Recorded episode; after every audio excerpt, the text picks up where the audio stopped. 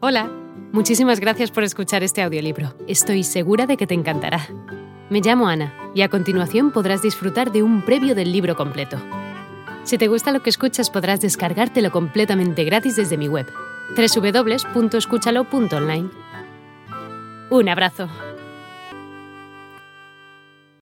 Por sus excelentes notas en la escuela del pueblo, lo cual le permitió obtener el certificado de estudios primarios.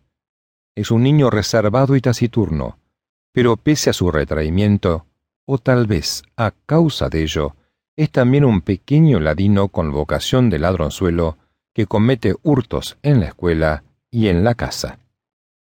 Además, para escándalo de los suyos, la homosexualidad les impuesta muy temprano en la carne y en la conciencia. Respecto a ello, mucho tiempo después, durante el trámite de una entrevista, René comentaría, De muy pequeño fui consciente de la atracción que ejercían sobre mí otros niños. Nunca sentí atracción por las mujeres. Con menos de diez años de edad, René ya conoce el delirio fugaz del contacto homosexual en encuentros casuales y furtivos, sin rubor ni complejos, con la curiosidad voraz de los espíritus inquietos.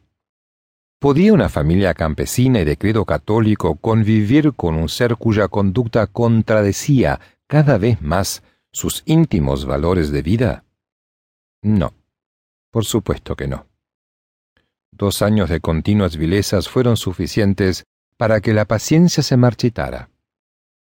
René, separado de la familia adoptiva y llevado a un centro educativo del que, siguiendo el llamado de su instinto rebelde, se fuga a los diez días.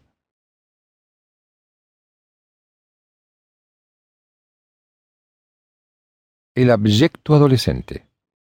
René, en medio de la ansiedad y el arrebato de la adolescencia, soñaba con conocer el mundo y vivir nuevas experiencias, por lo cual combatió la soledad con la curiosidad vital y el espíritu inquieto del aventurero, pero del aventurero al margen de la ley. Tras cometer delitos menores en varias ocasiones, la más crucial de sus nuevas experiencias es el contacto con el frío suelo de una cárcel, la Petite Roquette, su primera prisión, cuando contaba tan solo quince años de edad. Acusado por robo, fue internado en la colonia penitenciaria de Metré, donde viviría hasta los dieciocho años. René explica su naturaleza adolescente y los efectos en él de su estancia en la correccional. Tenía dieciséis años. En mi corazón no conservaba ningún lugar en donde pudiera alojarse el sentido de mi inocencia. Me reconozco como el cobarde, el traidor, el ladrón, el marica que los demás veían en mí. Y tenía el estupor de saberme compuesto de inmundicias. Me hice abyecto. La prisión juvenil de Metré es la primera de una lista en la que se incluye a las de Fresnes, Tourelle y Santé, en todas ellas, René dejó parte de su adolescencia y, es lo más seguro, compartió su homosexualidad con amantes de ocasión, unas veces por placer y dinero, otras solo por dinero. Cumplidos los dieciocho años, con más sed de mundo, René desea ardientemente abandonar la colonia penitenciaria de Metré, decidiendo entonces ofrecerse, no por una motivación militar, desde luego, sino por razones alimenticias, como voluntario para servir al ejército de su país. Consigue ser delegado a las tropas del Levante y en 1930 es destinado junto con una compañía de soldados zapadores a Damasco, donde reside durante once meses, lapso no solo de rutina militar, sino también de escarceos homosexuales. Un año después, René se alista de nuevo y vive 19 meses en un batallón colonial en Marruecos.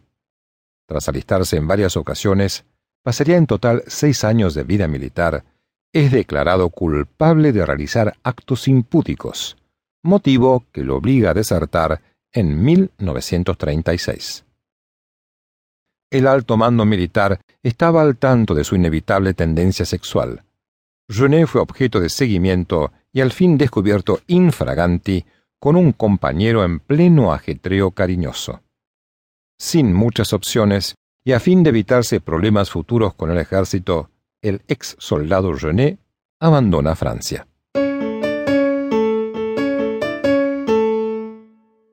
El joven errante.